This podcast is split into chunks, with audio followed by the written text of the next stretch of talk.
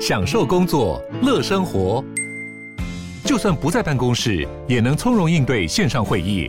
HP Dragonfly 透过专业的 HP Presence 设计，内建降噪及会议快速键，搭配清晰的 Bang & Olufsen 音效，增强音讯及视讯功能。HP Dragonfly 顶级商务笔电，采用 Windows 11专业版，让您在会议中享有最佳的视觉和听觉品质。当然，我们说做资产配置有一个很重要的前提，就是你选择的资产，它长期一定要能创造正报酬。投资要忘了今天这件事情。呃，我觉得构成一个人的呃资产配置部位，就是我们用简单的方法就把它分成两种。欢迎收听远见 On Air，各位听众大家好，我是今天的主持人远见杂志副总编林让均。上一集呢，我们请呃投资专家市场先生跟我们分享二零二二年的整体的趋势以及不可踩的投资地雷。那这一集呢，我们就要真的请市场先生来教我们怎么样去做一个比较具体的资产配置。那欢迎市场先生。Hello，大家好，我是 Mr. Market 市场先生。好，市场先生其实也在这个脸书上面，最近也谈了很多这个我们的呃整体的投资的趋势哈，有一些心得的观察。但是你最近在做一件很有趣的事，你在做结算的动作是吗？哦，对啊，因为到了年底就把自己各个账户结算一下。你到底有多少账户啊？嗯。很多很多是不是？那这个总账有有正的吗？啊，有啊，今年怎么做都会是正的，都会是正的哈，而且是正两位数，对不对？嗯，就是台股大盘，就去年就二十三趴嘛哈，那美股其实也是呃，就是二三十趴这样子。对对，美股股票的部分表现比较好，然后像有一些债券 ETF 啊、黄金那些，二零二一年对比较差，刚过那个年是比较差这样，所以其实还蛮不错的啊，因为你这样盘点下来，整体就是进账很丰厚。没有整体的投资人呐，哈，就去年台股每一个人平均可以九十六万的这个报酬。嗯，大家一定在问，大家有 九十六万到吗？我们刚才也是这样问自己。对，没关系，过去的一年已经过去了，那我们新的一年，市场先生，你觉得？像市面上啊，我们在谈资产配置之前呢、我们来盘点一下我们二零二二年大家看好的一些热门题材。因为像比如说，我们在这个呃远见的元月号这个封面故事里面，我们就就是谈总经嘛哈，二零二二投资趋势，我们就问一些，比如说呃呃投信投顾啊，然后证券业者这些专业人士，他们觉得说今年的这个投资的夯题材是什么？你知道元宇宙一定有上榜，还有什么有上榜？你猜？电动车，电动车，然后 ETF，最近就是这些。应该没有人在看航运了吧？没有在看航运股嘛？哎，其实还是有人看好哎、欸。嗯、对，那所以这些呃题材其实去年就已经开始发烧了。那你怎么看这些所谓的夯题材，元宇宙，嗯，然后电动车这些夯股呢？哦，我先讲哦，我的看法不一定准确哦。那我自己超不看好元宇宙这个题材的。怎么说？呃，我的看法是说，其实我们说元宇宙会不会到来，就是未来的技术啊，VR 这些技术的演进会不会到来？哎，我觉得一定会，但是有没有这么快？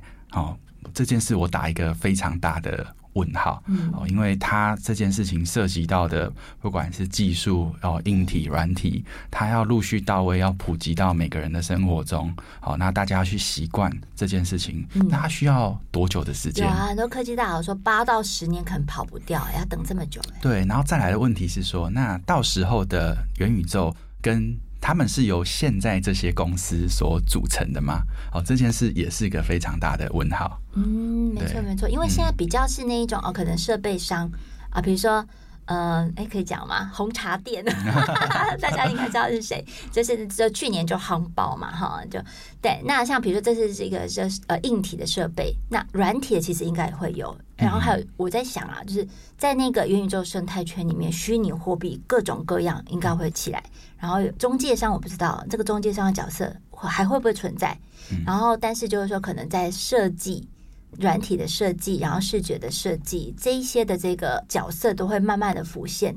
那但是呢，目前我们还看不到一个很具体的样貌啊，对不对？嗯，我前几天看到一个比喻很有趣，他说。站在风口上，猪都会飞。但是现在风还没吹，但是猪都已经站好了。对，它到底是它都站好了，但不一定会飞啊。对，那个看什么时候风会吹。那我们觉得，嗯，风好像没有那么快会吹。那风如果会吹，哎，吹的是这些人吗？还是吹的是其他地方？哦，它可能转向了，对不对？对。那那等在风口的猪该怎么办？嗯、对啊，因为其实任何的世代，我们说，哎，不管进到网络时代，不管进到手机，哦，然后。甚至到接下来，像我们现在电动车哦，或接下来一些科技发展，其实这个过程中都有非常非常多的厂商参与进来。我们只看到最后最成功的那一些，嗯，我们没有看到那些背后被时代淘汰掉的。那我们不知道现在这些，哎。跳出来喊的比较大声的参与者，对，到底他未来是不是就就讲好脸书要改名 Meta 嘛？但是我们其实也不是很具体知道他在元宇宙里面扮演什么样的角色了。对对，然后我上次还有听到有一个人说，嗯，就是元宇宙他一定要带一些 AR 的这个，比如说他的那个呃头罩嘛，那但是他觉得他没有办法。就是如果以后我要在元宇宙里面上班或者是生活玩游戏，但是他一直戴着那个头罩，他他只是觉得太痛苦了。对，那但是以后会不会长这个样子也不知道。对，就我们不知道这个，我们也许可以心里可以预期这个未来好像很有机会发生，但我们真的不知道那个时间点。那要不要布局啦？对，到底是五年，所以要不要布局？所以你不看好，你就不布了。对，我觉得其实投资，我觉得要跟这件事情分开，就是说投资我们要把握一件事情，就是。我对这东西懂不懂，了不了解？如果不够了解，就不要碰。当然不是说，哎，那什么都不了解，不就什么都不要碰？嗯、对，当然我们还是说花一点呃功夫，然后去理解，然后最后其实我们只能去投资一些我们相对比较有把握的事情。这样子。那比如说像电动车呢，像这个会相对有把握吗？嗯、哦，对。那我再补充一个观念。那我说，虽然我们投资一些我们比较有把握，那有一些我们研究完，也许。呃，有一点把握，但没有那么有把握。那这时候大家要记得一个原则，就是我们可以放一小部分比例的资金。其实我们放多少资金比例，就是根据自己把握的程度决定，而不是说你没把握就不能投，因为这样子其实很多机会你也会完全错过。哦，这个就看个人的风险的抉择。嗯，对。其实投资有时候真的也是要需要试一下水温的哈。对，因为如果说你想要参与这些趋势的这个题材，可能确实可以拨一部分的资产放在这边。所以我们就要谈到这个资产配置的问题了。那我觉得市场现在很有趣的是说，它不是用所谓的股啊、债啊这这这些呃传统的部位来分，你的分法是用风险等级，对不对？你可以跟我们对谈一下。呃，我自己在做资产配置的时候，其实我会。呃，我觉得构成一个人的呃资产配置部位，就是我们用简单的方法就把它分成两种，一种就是高风险的资产，高风险的资产它通常就是你创造报酬最主要的资产，好，但是它也是造成你整个账户波动好剧烈。然后造成一些回档，就是它你可能赚很大，也可能跌很深。对对，中间震荡很大，然后最后赚很多，都是这些资产造成的。好，所以这种我觉得它就属于高风险资产。我举例说，股票其实就属于这一类。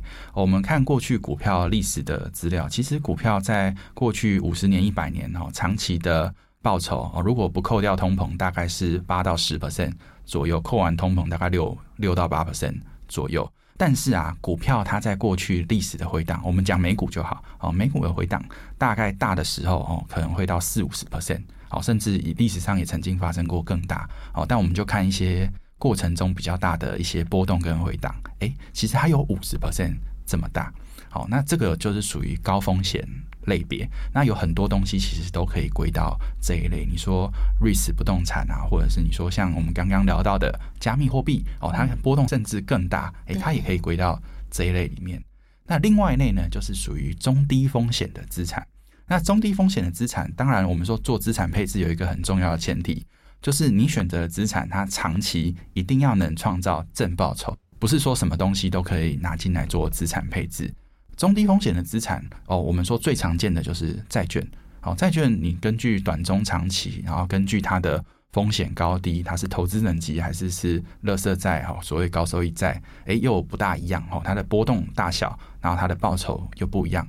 好，我们举最常见的资产配置的例子，例如说中期的债券来说好了，中期的债券啊，它的长期的报酬哦，其实是取决于当时的利率水准哦。像我们现在利率在历史上最低的水准嘛，那早年有比较高的利率哦，所以诶，这样平均下来，其实债券的利率哦，可能它中期债券长期的报酬哦，也许是大概六 percent 左右。但是当然，现在绝对没有六十 percent 啊，因为这要根据最新的利率来决定这件事情。好，但是它的回档风险有多少呢？诶，可能中期的债券就只有十到二十 percent。的回档跟波动。哦，你就会发现，哎，刚刚我们讲股票，它可能有五十 percent 波动，哎，但是换一个资产，它可能就只有十 percent 的波动，而且这两类资产它本身的走势会有一些不相关，好，或者甚至在某些比较极端的时候，哎，它有负相关，好，那这就构成了一个资产配置的观念。了解。那像比如说那个饲养先生，你现在是呃，就是高风险高报酬这一类资产，它大概是占你整体的比例的一半嘛？嗯，对，对，就是一半一半，那另外一半就是这个中低风险、比较稳定的这个收益的这个部分。那其实也是要看说投资人是什么样的属性。对，其实不是每个人都适合一样的方式。就、嗯、如果我很保守，我就是那种五趴波动我都睡不着觉那一种，可能我的这个呃，就是中低风险的这个比例就要调高到七八成。对对、呃，然后高风险就少一点。但如果你可以承担剧烈的波动，比方说你是现金流很稳，或你心脏非常大颗，好，那你就可以承受比较大的波动。那那你高风险的资产就可以多配置一些。那长期来讲，哦，它的报酬。也许会比较高。我们说也许，因为这些事情其实呃不到最后，其实都有一个不确定性在。是是，刚才有啦，就是我们投资有一个很重要的检验指标，就是你晚上睡不睡得着觉嘛？嗯、你现在都睡得好吗，向、哦、先生？我睡得很好，睡得很好哈。对，因为他其实向先生是不看盘的啊，所以你说投资要忘了今天这件事情，你不要每天每分每秒都盯着盘看。没办法，无法过人生。我我有曾经天天看盘，就我刚学投资的前两年，我有天天看盘过。但我后来发现，我不喜欢那样的生活。那而且这件事对投资绩效不一定有帮助。嗯嗯，对，嗯对。可是你看哦，我现在。呃，如果谈到说你的资产配置，你有一半是在这个股票这种比较高风险的部位，那而且你都是放美股，哎，你看已经不是台股投资人，你就是美股投资人。那现在美股很夯啊，但是它的水位也非常高，一直在创历史新高。你怎么看这个美股的后市，还有你自己的这个投资调整策略？其实对高或低这件事情也很有趣哦。我我大概从二零一二年那时候开始，就大家都在说啊，现在市场。创新高哦，现在是高点。好，那一二年跟你说高点，一三年跟你说高点啊，到了一八年底哦，终于跌了一波，然后再到了一九年，大家说哎创新高，又说现在是高点，然后每次说高点后面都继续创新高，在金金涨，对不对？都说会会回档了，并没有，它又在冲高。对，所以其实单纯用呃我们说这些指数的数字去看所谓的高或低哈，其实是。不一定很客观的，好，那因为它影响的因素很多，哦，最主要影响因素，我觉得第一个是包含整个市场它创造盈余的能力，哦，其实，在过去这样子长期下来，市场每年这些企业它创造的盈余整体来说，诶，都是有缓慢在成长的，好，成长率其实没有很高。第二件事情就是说，那人们愿意为了这样的成长率，为了这样的盈余，付出怎么样的代价？这件事也是有在变动的哦，也就是我们所谓的本益比哦，或者说我们想要看比较平均一点的数字啊，就是看所谓的像席勒本益比哦这样的数字哦，这样我们可以比较客观的知道说，哎，所以到底现在的高或低，相对历史来说是怎么样啊？当然还是要考虑一件事情，就是利率的影响，因为现在利率的水准其实跟过去相比也是一直在降，那这件事情其实也会影响到。大家对定价好的评估，就以前可能利率五趴的时候，大家觉得要十趴才够哦，报酬率要十趴。但是现在可能大家觉得四五趴我就 OK 了。嗯，那所以因为整体都是低息嘛，哈。对，那大家就会对股价愿意付更贵的价格，因为反正我只要五趴，我不需要十趴就好。对，那这个也会导致它的估价变得比较高。是是，但你的美股部位其实还是放在很多是科技巨擘。嗯，其实都有对，但但其实美股你不管怎么买，都会都，一定会碰到科技股，没啊，嗯，另外一部分的话，如果我们来谈说这个债券资产的配置，嗯、其实说实在，我们现在要进入一个升息循环，很多债券的投资者都皮皮剉，因为觉得说哦，之后之后我们这个资本利得的这个报酬空间就被挤压了，对吧？嗯，那你今年有没有做什么样的调整呢？嗯，我们说债券其实像。呃，其实讲到升息，也不是今年、去年的事情，而是在更两三年前、更久之前就一直有说要升息。哎，只是后来刚好遇到疫情爆发，之前有升过一一波了啦。对，然后赶快降下来。然后我们说讲到债券啊，二零二零年的债券表现跟二零二一年整体债券市场的表现就差非常多哦。你会发现，其实二零二一年哦，就是我们去年整个债券，不管是短中长期债券，哎，它的。报酬表现都相对的比较差哦，那其实这个其实就是在提前反映大家对利率未来利率变化的预期哦，所以我们说，你说现在再去进场做什么操作，其实很多资讯早就都已经反映在价格上了。哦，我我分享我自己的经验，像我自己去年哦想要说，哎。我我开始感受到通膨，然后我想说，嗯，我原本的投资整个资产配置组合有一部分是抗通膨的，但我觉得，嗯，那我要不要再多一点？然后想说，哎，那我不然我把一部分债券换成抗通膨债好了啊！我这样想的时候，我去看价格，抗通膨债已经涨上天了，对，所以其实很多时候，嗯。就是我们市场的脚步永远跑得比你快。对，其实市场的脚步永远是跑得比你快。当你想做一些调整的时候，其实那时候不一定是适合调整的点。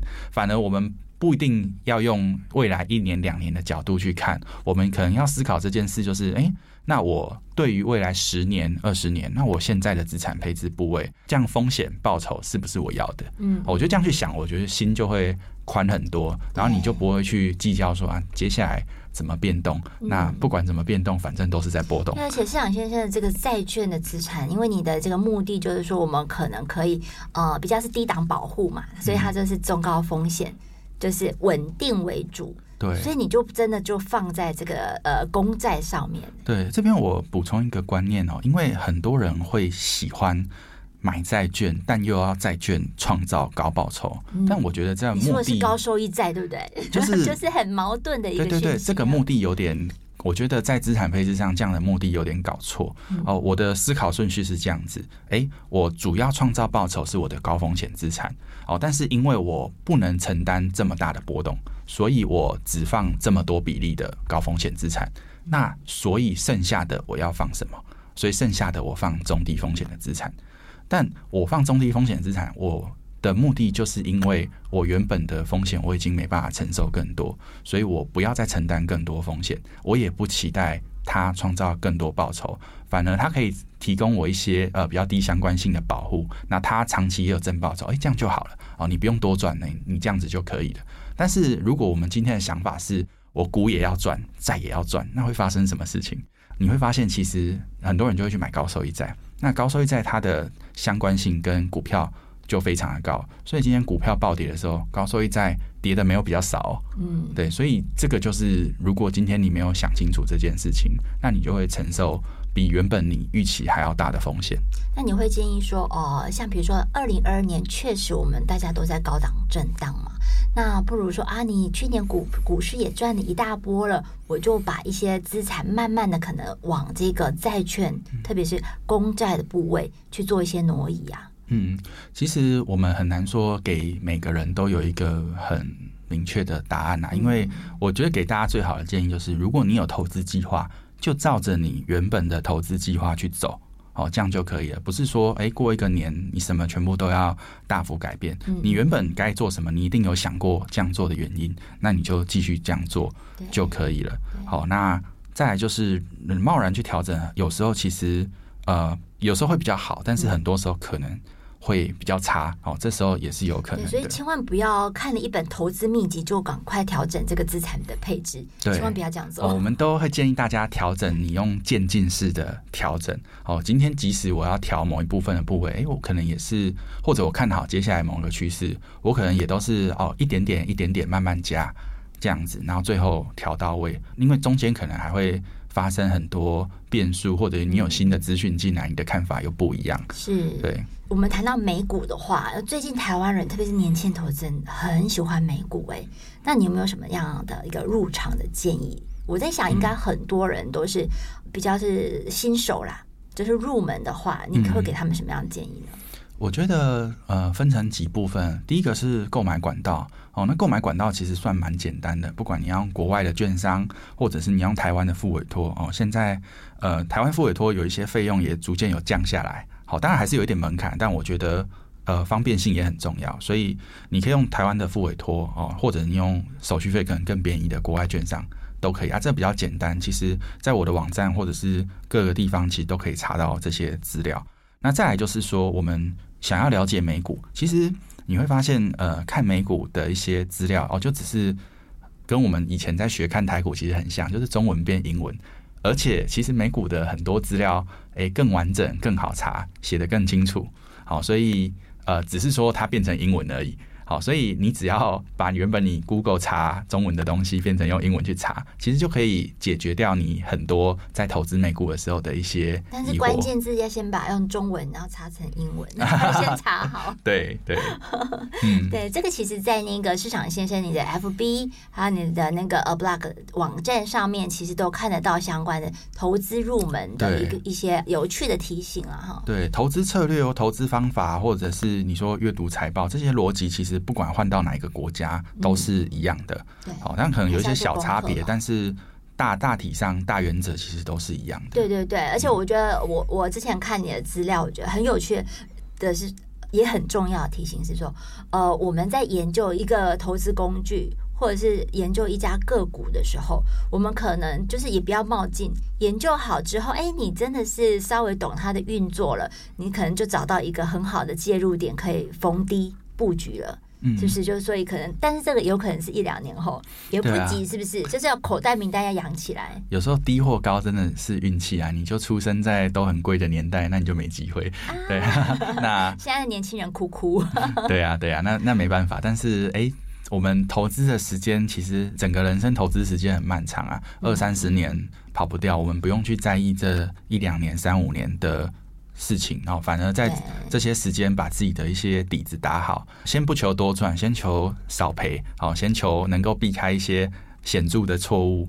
我觉得这样就其实对一般人就很 OK 了。那资产配置里面，我们也会谈到说，哎，我到底是用什么币值来计价，对不对？是台币好呢？呃，一也就是一一档基金，它有很多的计价级别嘛。然后台币好呢，还是美元好？那像市场先生也有很多的美元资产的部位嘛。那呃，今年可能是升息年。升息年，这个会影响到美元的联动。嗯，你怎么看这趋势？好像我最近在结算 自己的资产哦，因为我很多都是美元，然后我就看哇，从我这样前几年，然后这样一路算下来，哎，虽然股票有涨，但是你如果把它换算成台币，也还是有受到对美元的一些汇差影响。好，当然。但是其实我在思考这件事的时候，我会倾向换个角度想，嗯啊，就是我们因为我们人在台湾，所以我们常常会有用台币本位去思考这件事情。但是其实如果你把它换成美元本位，今天美国人你一万美元，那过了一年后，可能我们觉得，哎，你相对台币哦，今天它美元贬了多少？但是对美国人来说，那一万美元还是一万美元。对啊，对，他是对他来说是没有贬值的。对，所以所以其实，如果我们换个角度去思考，说，哎，其实这只是说我们账面上在计算，我也没有说我现在就要把这些部位全部卖掉。对，那只是我们账面上在计算会有一些浮动，我觉得这个影响其实还好。账面上面看到汇损，但是你没有换就没差嘛，对不对？对啊。你是美元的部位，你还是美元的资产就保留在那里。对，把自己当美国人，对，其实这样的话就会轻松很多。对，大家也会常常问问一个问题，还说啊，美买美元会不会很危险？那你要，你可以换个角度想啊，你如果你是美国人，你叫他买台币，他也会问你台币是不是很危险？对对，就除非你有换汇成这个、嗯、呃，就是美元换台币的需求，或是台币换美元的需求，要不然其实汇差就不是这么的绝对的因素啦。对，嗯嗯嗯，了解。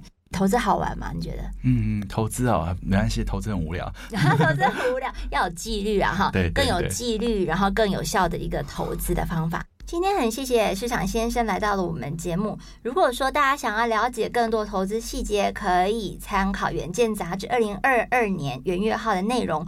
然后呢，在三月五号这一天，我们也会举办二零二二远见投资年会。